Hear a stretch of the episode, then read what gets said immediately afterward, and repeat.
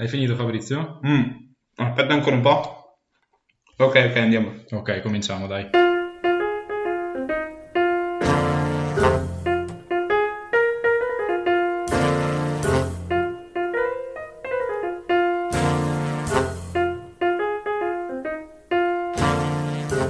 Benvenuti al quinto episodio di Parlate a bocca piena. Io sono Enrico. E io sono Fabrizio. Allora, io vorrei cominciare questa prima parte dell'episodio parlando della Superlega. Allora, la Superlega è stato un tema che ha preso tutta la settimana, ha sostituito Beh, il tutta la Covid. settimana, in Vabbè, due tu- giorni. tutta inizio Due settimana giorni, ha sì, sostituito il Covid per due o tre giorni. Infatti, un sacco di gente si lamentava e diceva: Ah, adesso tutti esperti di calcio, prima tutti virologi. Bravi. Io vorrei fare una piccola precisazione. A me del calcio non frega un cazzo. Io, probabilmente, l'ultima partita che ho visto è stata quando Ibrahimovic aveva lasciato per la prima volta il Milan. E del calcio ricordo ben poco. So che Donnarumma in teoria dovrebbe ancora giocare al Milan. Sì, Donnarumma ha ancora 20 anni. Ecco, È vedi. da, da tipo 2-3 anni che Donnarumma ha 20 anni. Ah sì, beh, ha trovato eh, appunto il um, siero per eh, rimanere sempre giovane che è appunto le, eh, l'adenocromo, che Cos'è? per chi non sapesse è l'adrenalina dei bambini quando vengono spaventati. Ah, bello. Sì, lo chiedo di solito a Bill Gates. Comunque, eh, di cosa volevamo parlare? Volevamo parlare appunto della Superlega. Io non ne so un cazzo di calcio e sinceramente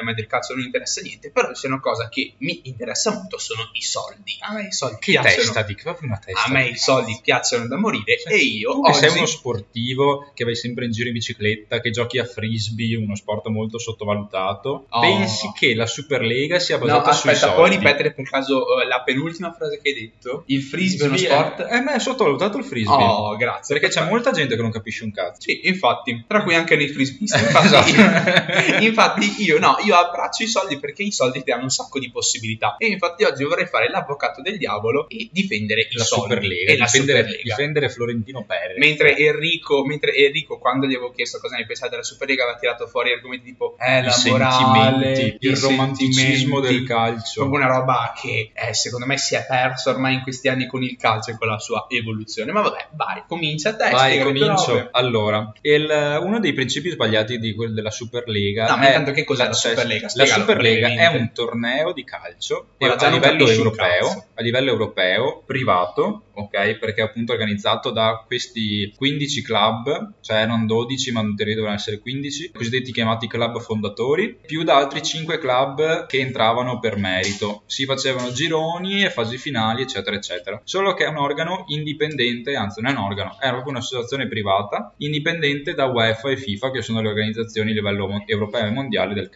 E ovviamente questi 12-15 club fondatori avrebbero, avrebbero preso tanti soldi, tipo Mhm. 300 mil- 315 milioni. Sì, sì, che sì, sono, sono parecchi nel In verità del si calcio, pensava addirittura per la distribuzione eh, da- beh, mediatica eh, si aveva una disponibilità di 3,5 miliardi di euro. Si Ah, è sta- tutto finanziato dalla JP Morgan, È che vero. salutiamo. È vero, salutiamo JP Morgan. Sappiamo che ci ascolta. Hello.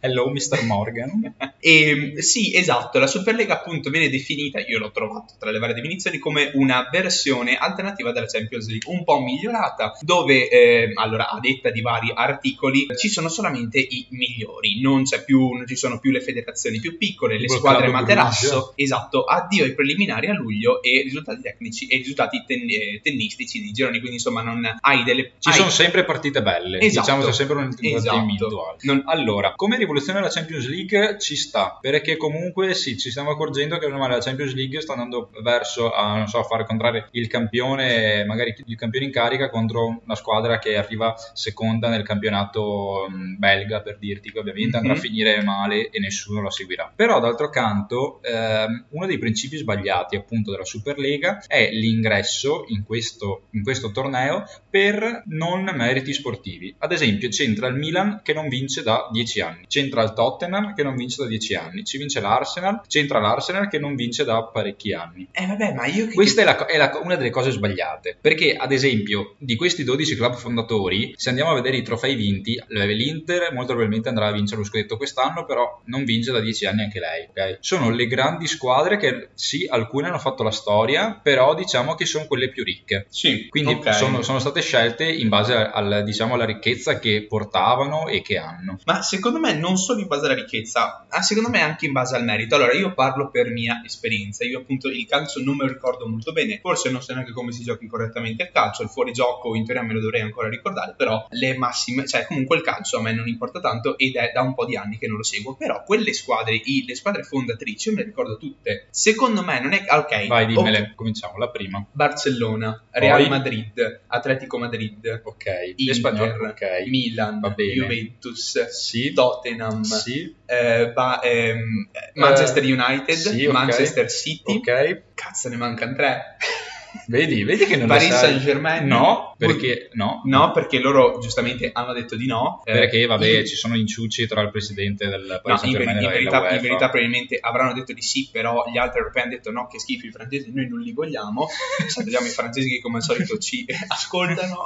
Pardon, Bonjour, bonjour, l'escargot. No, vabbè, comunque le squadre o le principali squadre che le squadre fondatrici sono squadre che più o meno conoscono. Ok, va bene, io non le Sì, conosco ok, tutte. va bene, però sono Però sono comunque squadre, Sì, esatto, sì, sono quelle più rinomate. Infatti si sposterebbero milioni di eh, telespettatori, di eh, tifosi nella Superlega. E secondo me è anche un po' il motivo per cui è nata questa Superlega, cioè cercare anche un po' di arricchire sempre di più queste, soci- queste, mh, sì, queste società. Eh, ma è una cosa sbagliata. Allora, no, allora. Beh, sì, No, io, allora, allora, Quella è una cosa sbagliata. allora, io mi sono informato. Il- il- uno dei motivi per cui è nata la Superlega è perché or- organi come la UEFA o la FIFA prendevano un bel po'. Di, di- di- di- tutti i soldi che venivano, che, che- che venivano appunto guadagnati e ne davano pochi alle varie società. Invece con la Superlega avremo una distribuzione più equa, ok? Alla fine A che adesso- livello? A live- Però solo delle squadre che partecipano? sì, ma, Eh. in, ma in verità la Superlega mira anche ad una maggiore evoluzione del calcio. Adesso, a, a detta loro, hanno detto così queste frasi molto Sì, aleatorie. infatti che- che qualsiasi cosa, che- a esatto, prescindere che vuol che, dire- sì, la che vuol dire Superlega tutto- sia giusta o sbagliata, Sì, che vuol dire è tutto da vedere. Sì, esatto, vuol dire tutto non vuol dire niente. Però tra le eh, varie cose che mi hanno detto della Superlega c'era anche la proposta magari di innovare il calcio i- italiano, il, il calcio scusami, europeo, soprattutto quello giovanile, attraverso degli investimenti. Quindi suppongo quello che avrebbe fatto la Superlega sarebbe stato anche quello di investire sui giovani. Quello che voglio dire è adesso io capisco che il calcio sia bello, che il calcio mi, ca- mi- mi dia tante emozioni, che sia appunto queste mezzone a ogni colpo, questi 11 ragazzi che giocano, e questi 22 anzi ragazzi che giocano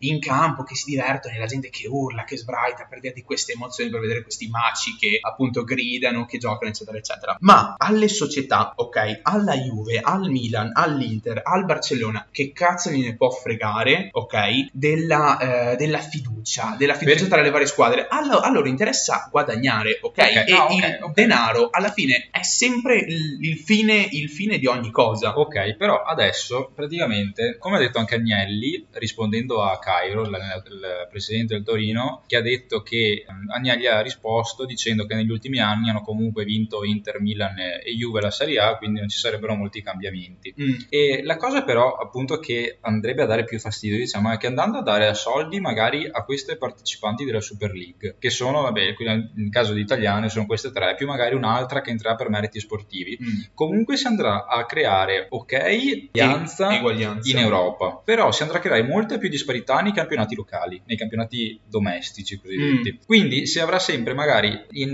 magari in Serie A si avranno quelle 4-5 squadre al top cosa che adesso si è ridotta perché adesso fino magari alla sesta settima classificata si riesce ad avere un livello medio alto cosa che una volta eh, si lottava in, eh, in due per, eh, per avere un campionato decente adesso invece questa soglia appunto si è alzata un po' quindi ci sono più squadre contendenti e quindi si riesce ad avere anche un campionato più equilibrato perché comunque il campionato giochi 40 partite all'anno e delle coppe europee ne giocherai comunque bene o male 20 cioè giochi 20 partite all'anno Sì, allora, ehm, questo è vero, effettivamente ne andrebbero a perdere le, le varie serie. La Serie A, per esempio, perdendo Juve, Inter e Milan, si troverebbe con un sacco di giocatori in meno. C'è da dire però che comunque in Italia avresti per esempio a Roma, al Napoli che rimarrebbero eh, inattaccate, cioè loro avrebbero la loro tifoseria come tutte le altre squadre. Allora, lo scopo della Superlega è quello di prendere le squadre migliori, quelle che, no, cioè non le migliori, però quelle più famose e raggruppare in un unico, in un unico centro. Quello che farebbero probabilmente le altre squadre sarebbe quello di spaccarsi a merda, di allenarsi, di cercare di competere al massimo per entrare nella Superlega. Diventerebbe una sorta di competizione che secondo no me perché se allo stesso tempo hai Superlega, Champions League e Europa League alla fine bene o male conta entrare in una coppa hai tre coppe a disposizione alla Sì, fine diventa anche, parte- diventa anche molto minore la competizione tra le squadre Eh, ma dall'altra parte pensa a te eh, l'idea di entrare nella Superlega, ok? Allora la Superlega diventerebbe un po' come l'NBA in America, ok? No, dai, non fare sti paragoni di merda. Ah, perché, va perché bene, ok, devi ok, fare? va bene, ok.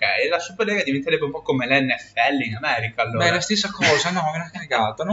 Vabbè, Allora, no, il, modello, no, ameri- ok. il modello americano No, è sì, una il cosa modello, no, sì, il modello americano è tutta una roba diversa, però quello che voglio dire è la Superlega diventerebbe questo, questa sorta di, eh, piccolo, eh, di piccola area di paradiso, cioè questo campionato che si leva sopra tutti gli altri dove ci sono solamente i migliori e dove solamente 5 squadre all'anno tra tutte le migliori d'Europa potrebbero entrare. Questo secondo me porterebbe ad una forte competizione tra tutte le squadre perché cosa, fa- Sì, ok, cosa, no, ok, cosa allora, vogliono le ok. società Sì, sì, va non- bene, ok, va bene, Ah, dai, no, basta, no, non no, frega ok, no, ho ok, capito no, cosa- ho ok, capito un cazzo, no, ok, un cazzo mi fai parlare. Cos'è che vogliono le società se non più soldi, più fama, più gente che Ok, li va guardi? bene. Ok, La- adesso il, vero problema, il vero problema sono le altre 15 squadre. Ok, capisco le 15 squadre che entrano per merito, perché anche adesso in Champions League c'entri per merito, ma quelle 15 squadre che ci sono a prescindere, che senso ha che ci siano là? Che ovviamente il calcio è una cosa ciclica. Perché io Perché ad ripeto- esempio la Juve ha vinto per 8 anni, ma per 10 ha fatto schifo, come anche Ma tutte le altre squadre, dicendo- per ma dirti. porca ok? puttana. Perché in, in quei 10 anni che la Juve fa schifo deve per forza essere in Super League a, perché prendere, quelle a sono continuare le a più prendere famose, soldi. perché quelle sono le più famose. Vabbè, ma comunque al- allora arrivi allo stesso livello che adesso la Champions League dai squadre di basso livello contro squadre di alto livello, il a prescindere che sia famose o meno, quindi da un contenuto di merda. Il problema della Champions League e quindi è, è? tutto che- un circolo vizioso. No, il problema della Champions League qual è? È che tu hai squadre E qui chiudo. Posso parlare? Va bene. Grazie. Il problema della Champions League è che tu hai questi scontri tra squadre sì forti, squadre molto famose e squadrette un po' del cazzo. Ma ce li avrai ok? dappertutto. Ce li avrai Ma nella dappertutto. Bundesliga avrai sempre delle partite tra il massimo Nella del massimo. Superlega, no? Nella Superlega, scusami. Cos'è che ho detto io? Bundesliga. Nella Bundesliga, nella Superlega, vabbè, tanto che cazzo se ne frega. Eh, nella Superlega avrai sempre part- delle partite tra il massimo del massimo. Io il massimo che ti posso criticare, ho ripetuto massimo 3-4 volte, il massimo che ti posso criticare è il fatto che secondo me a lungo andare vedere per la sesta volta eh, il derby Inter-Milan può un po' rompere i coglioni, però, però, Eh, infatti, però secondo me, però secondo me il concetto, quello che vuole vedere la gente è della gente straforte che gioca, ok? Ne avevamo anche parlato nell'epi- nell'episodio scorso, te lo ricordi? Del burnout. E voi ve lo ricordate? Certo che sì. Quello che vuole vedere la gente è, del- è un sacco di giocatori straforti che giocano al massimo della potenza ed è quello che almeno queste grandi società permettono perché hanno dei buoni giocatori, hanno anche la fama che permette anche attraverso acquisti e cazzi e mazzi di guadagnare un sacco queste società e quindi di investire sui giocatori. È per questo che, sono, che, queste, che, queste- che questi fondatori fanno parte della Superlega. Io mi- non, ho, non ho spiegato un cazzo, però in verità ho No. spiegato, perché tu non hai capito bene. Però la- un'altra cosa a cui, volevo, a cui volevo aggrapparmi è che comunque Florentino Perez, presidente della Superlega, Sì. eccetera, eccetera, ha detto che il calcio sta diventando sempre più insostenibile perché ci sono tanti costi. Però, caro Florentino, Che salutiamo. che salutiamo, volta. ho, ho la Florentino. Hola. Allora, i costi ce li avete alti perché bene o male voi li avete voluti alti, perché se ad esempio Agnelli non andava a pagare 30 milioni Ronaldo, lo pagava 10, aveva 20 milioni in più, ok? Quindi è una cosa, non è dare da col- la colpa a loro, beh anche dare la colpa, soprattutto dare la colpa a Ma loro. secondo me sul Però, secondo i me club stessi hanno cominciato ad alzare- di- secondo me sull'acquisto di Ronaldo c'era anche un po' di marketing dietro Sì, perché tu ok, vedi Ronaldo ma, per- così ok, ma ti sto parlando di lui, ma... Eh vabbè, allora non è che mi prendi il caso particolare e poi mi dici eh hai visto. Allora Antonio Conte mi ha pagato 10 milioni all'anno e fa l'allenatore, va Ecco, bene? vedi. Ok, 10 milioni all'anno per un allenatore, per quanto bravo possa essere, secondo me sono tanti a prescindere. Ok, che poi andiamo in Italia, abbiamo un monte ingaggi basso. Se andiamo tipo in Premier League in Inghilterra, sono degli ingaggi altissimi anche per un giocatore di media fascia. Mm. Quindi il problema, ok, sì, ci sono i costi alti, ma i costi alti diciamo che sono stati voluti dai- dalle, dalle squadre stesse, ok? Ok. Quindi è un problema, cioè loro stanno cercando di risolvere un problema che loro stessi hanno creato. Perché ovviamente se Ronaldo viene pagato 30 milioni, ok, pensa te che il Crotone, non so, Mm. ha il budget intero di 30 milioni per tutta la squadra, ma neanche, tipo ce l'avrà di 15 milioni. Sì, allora, i costi elevati hanno un fine. Quando tu vai a spendere tanto è perché ti aspetti dei profitti alti. Dai, ma, vai- ma va Eh, bene, va- ma ok. vai a ca- no, ma vai a va cagare, bene, ma ma, sì, cagare, scusami. giusto. Sì, ma non è che le società, sì, ma non è che le società spendono soldi così a caso perché dico, vabbè, abbiamo un sacco di soldi. Ma allora è giusto spendere soldi, ma non così No, tanti. ne spendono tanti perché si aspettano di avere dei profitti alti e questo è il punto. La Superlega è stata creata appunto per creare più profitti, sono stati investiti anche tanti soldi, si parla appunto di miliardi, qua si parla di miliardi come iniziale investimento, non di milioni, di miliardi miliardi. Quindi vuol dire che la base di partenza è di tanti soldi perché si sa che con queste squadre, con questi fonda- con queste squadre fondatrici e con le 5 in più si avrebbe un sacco di gente che andrebbe a vedere la Superlega, si avrebbero un sacco di soldi, un sacco di ritorno e quindi quelle spese sarebbero state guadagnate, sarebbero state sarebbero appunto tornate indietro con anche eh, un surplus. Ma comunque Cioè, il- va- il- la cosa, la la cosa questione, che la questione è no, allora no, adesso mi fai parlare, vaffanculo, perché Ah. no, perché tu hai detto eh, ci sono un sacco di costi. Sì, ma porca puttana, ci possono essere un sacco Sì, di ma ci costi. sono costi solo per ma loro. ci sono Quelle- dei guadagni limitati, tutte le altre squadre fai? ma ok ma tutte le- intanto le, allora, le società di calcio sono fatte per giocare a calcio non sono fatte per fare profitto ok questa No, è una cosa ma no vaffanculo. no, ah, eh, no eh, purtroppo sì perché uno gioca a calcio per giocare a calcio non gioca a calcio per fare soldi Sì, ma questa è una cosa sbagliatissima perché purtroppo questa è una cosa che è entrata in testa a parecchia gente ed è una cosa sbagliata No, perché se una persona vuole giocare a calcio e fare soldi è una cosa sbagliatissima No, allora io non sto dicendo che chi deve giocare a calcio, che chi gioca a calcio lo deve fare per guadagnare soldi, ma è inevitabile che le società debbano in qualche modo sopravvivere, perché ok che il calcio è bello e lo sport è bello, però ok, non è che, al- però ok, non è che adesso stiamo parlando avanti- eh, di sopravvivenza non stiamo parlando di profitto. Sì, ma non è che le società vanno avanti per speranza divina e per, e per amore dei tifosi, devono guadagnare qualche soldo, Ok, però se e ti per lamenti- guadagnare di più devi investire di se più. ti lamenti che hai 10 milioni di ingaggio di un giocatore che non gioca mai, cioè piuttosto gli riduci l'ingaggio e se riduci l'ingaggio inducelo anche agli altri, cioè sono tutti costi che loro possono gestire tranquillamente, sono tutti costi interni che non c'entrano niente. Però di fronte a un guadagno E che comunque, però aspetta, un no, guadagno continuo, maggiore di quello che già continuo hanno, un altro po' e visto che comunque questi soldi verranno dati alle 15 fondatrici più le 5 per ogni anno, comunque si andrà ad aumentare la disparità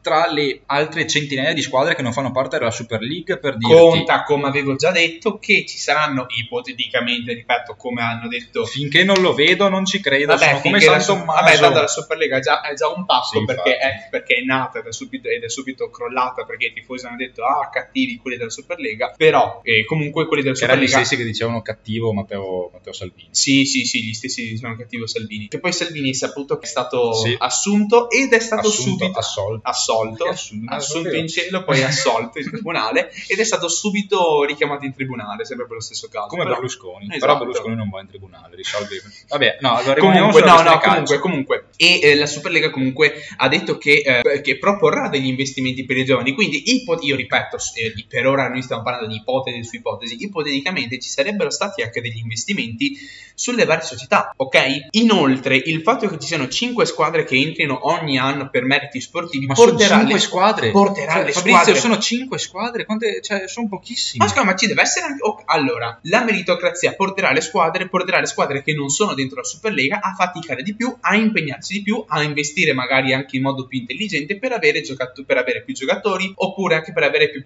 No, per avere più giocatori. Per e se più forti. quell'investimento stesso andasse male e non entri in Superliga e sono Coglioni soldi loro. bruciati, Eh, vabbè, sono soldi bruciati, vabbè, però no- cioè, non si può sperare che tutte le società sia- siano strafurbe. Ci sarà di sicuro una che sarà più intelligente di altre, o meglio, cinque che saranno più intelligenti di altre, e le altre che hanno investito dei soldi non potranno fare un cazzo. Cioè, è inevitabile. Se c'è una competizione e c'è solamente un posto, cinque posti disponibili su non so quante squadre ci siano, 250 tipo Sì. Sono Ecco, ovvio che le restanti 245 eh, avranno fatto degli investimenti per il cazzo, è inevitabile, è il mondo, del- è la vita, cioè se tu investi e stai competendo contro qualcuno, se non vinci eh, hai investito male, però vabbè, grazie al cazzo, se mi stai, mi stai spiegando l'acqua calda. Comunque, come hai detto te Fabrizio prima, la Superlega è finita per volere dei tifosi. Il, il mondo dei tifosi si è mosso Perché e ha fatto tifo- finire questa Superlega. E volevo fare una piccola riflessione. Adesso è il momento Ah, riflessione. Ton, ton, ton, ton. Momento riflessione. Bella questa. Eh, bella. Allora, che ho sentito da un personaggio su Facebook che praticamente con i diritti TV della Superlega, che ovviamente è uno dei maggiori introiti per il calcio, eccetera, eccetera, si va a preferire magari un, eh, uno spettatore, magari statunitense, che tu gli proponi un eventuale pacchetto con eh, NBA, NFL e Superlega, che ovviamente Superlega dici le 15 migliori squadre d'Europa, che è una cosa molto attraente attraente da questo punto di vista, qua sono d'accordo. Questa persona qua va a eh, superare magari il tifoso che ti paga l'abbonamento Sky da 100 euro all'anno, quel che è, non lo so, Mm. che però ti segue da 40 anni, da quando è nato praticamente. Si va a perdere la cosiddetta, in Spagna si dice afición, si va a perdere quella- quell'attaccamento alla maglia che hanno anche i tifosi rispetto alla squadra. Secondo me se Quindi si va a preferire una persona sconosciuta che però dà comunque eh, gli stessi soldi alla squadra, alla società, rispetto rispetto a una persona che lo segue da, tempo ta- da tanto tempo. Secondo, allora, questo si aggrappa anche ad alcune parole che sono state dette dalla UEFA, da Boris, da, cioè non Boris, la serie TV, però anche da, da, da Johnson, Boris Johnson, dalla UEFA, dalla FIFA, cioè il tema della, eh, della,